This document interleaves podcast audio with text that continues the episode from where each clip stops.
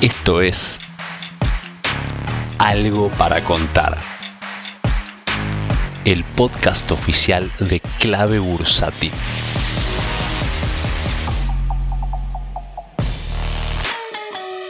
Hola, muy buenas tardes, bienvenidos a esta nueva edición de Algo para Contar. Quien les habla en el día de hoy, Marucape, y por fin estamos teniendo un día de rebote, tanto en lo que es la bolsa local como en la bolsa de Estados Unidos. Si vemos al índice Merval, estamos viendo que en el día de hoy repunta alrededor del 2%, mientras que si vamos al índice de Estados Unidos, el S&P 500, que es el índice de las 500 empresas más grandes de Estados Unidos, hoy está rebotando alrededor del 1 1,5%. Bueno, parece que estamos teniendo un poco de alivio en relación a estas últimas semanas, donde en ambas bolsas estuvimos viendo caídas bastante fuertes, pero si vamos puntualmente a lo que es Argentina, donde vimos caídas aún mayores y este gran repunte que tenemos no solamente hoy, sino también en el día de ayer, me gustaría aclarar que aún el estado de cautela debería permanecer. ¿Por qué? Por un lado veo que hay algunos activos que reconocen un soporte muy importante. Si vamos a eh, papeles como eh, Galicia, el ADR o Pampa Energía, el ADR, los soportes fueron eh, reconocidos en estos días e incluso también con muchísimo volumen, lo cual nos da una muy buena, em, digamos, visión positiva. Sin embargo, me llama la atención que cuando veo al índice Merval, ¿sí? principalmente lo que es el Merval en dólar contado con liquidación, me llama la atención que toda esta caída que tuvimos no fue suficiente para ir a tocar lo que yo considero como su soporte principal, que es ese soporte que viene desde los mínimos del Corona Crash. Recordemos que el índice Merval hasta el momento hizo su precio mínimo en 240, 250 dólares en marzo del 2020 con este evento del Corona Crash. Bueno, desde entonces, desde ese mínimo, viene trazando un soporte que fue testeado en muchas oportunidades y que está eh, muy cerca en este momento el índice de querer tocarlo, pero no lo hizo. Por eso a mí un poquito esto sí me llama la atención. Por eso creo que no nos debería sorprender si igual después de este rebote durante la semana que viene o la siguiente pudiera continuar algún tipo de corrección para finalmente ir a tocar esta línea eh, que digamos estaría en un precio de cotización de alrededor de 350 dólares. Hoy tenemos al índice Merval cotizando en 391. Al ver una caída como esta en la bolsa, creo que es una buena oportunidad para que pensemos en la importancia de lo que es la liquidez esa liquidez es ese efectivo que tenemos disponible en la cartera que vamos a destinarlo en nuevas inversiones en la medida de que encontremos una oportunidad.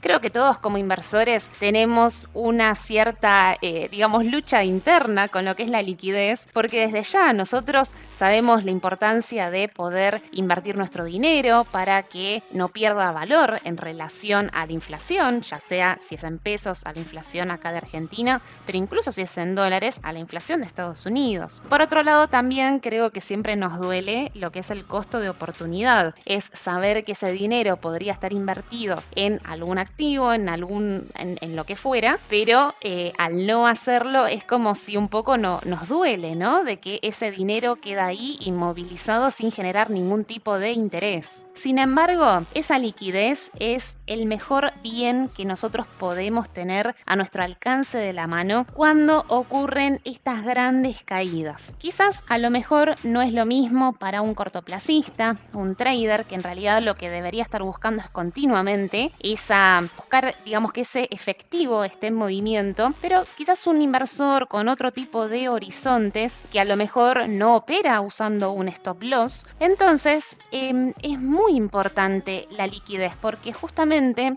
el que es un inversor quizás más de mediano plazo, eh, utiliza otro tipo de estrategias basado no tanto en, en lo que son los stop loss, sino en lo que es regular las cantidades. Si vamos al caso concreto de Argentina o en realidad cualquier activo, cualquier bolsa en relación a lo que ocurrió en el Corona Crash. Bueno, muchos activos quedaron muy económicos, aún así, en plena caída uno tampoco no puede tener jamás la certeza de entender en dónde está ese piso. Uno puede hacer distintos análisis, entender ciertas probabilidades. Bueno, en algún momento tiene que tomar la decisión de querer entrar, aún sabiendo que ese piso puede estar por delante. Entonces, en la medida de que nosotros estamos comprando algo con la convicción de saber que ese activo es barato, la mejor manera de poder suavizar esa caída es a través de una compra escalonada, por ejemplo. Por eso es importante, si realmente nuestra estrategia es esa, tratar de comprar en precios muy baratos, bueno, no podemos comprar todo de una, tenemos que ir comprando de a poquito y tener siempre la liquidez a mano, esperando entonces a que si eventualmente el activo llegara a caer más, entonces vamos a poder ir comprando más. Pero principalmente creo que acá eh, deberíamos prestar atención cuando la bolsa anda bien, ¿sí?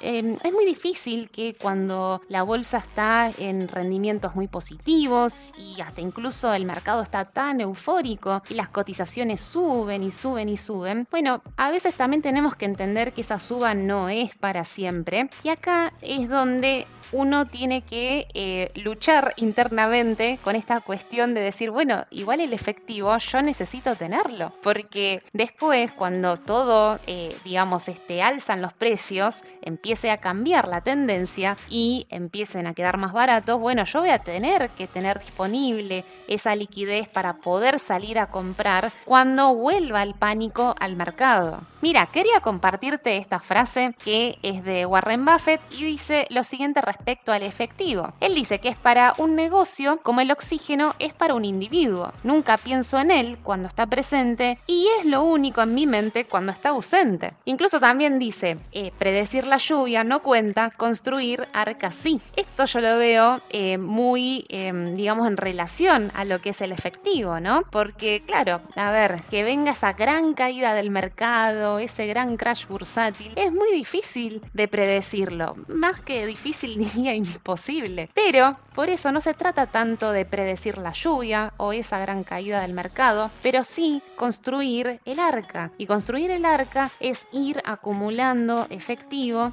en la medida de que la bolsa vaya subiendo para poder posteriormente aprovechar cuando los activos queden muy baratos por el pánico del mercado. Esto fue todo por el día de hoy y nos vamos a encontrar en el podcast de la semana que viene. Te mando un gran saludo y adiós. Si querés enterarte de la última información del mercado en tiempo real y sin costo alguno, súmate a nuestra comunidad de WhatsApp en clavebursátil.com barra comunidad, un espacio de inversores para inversores.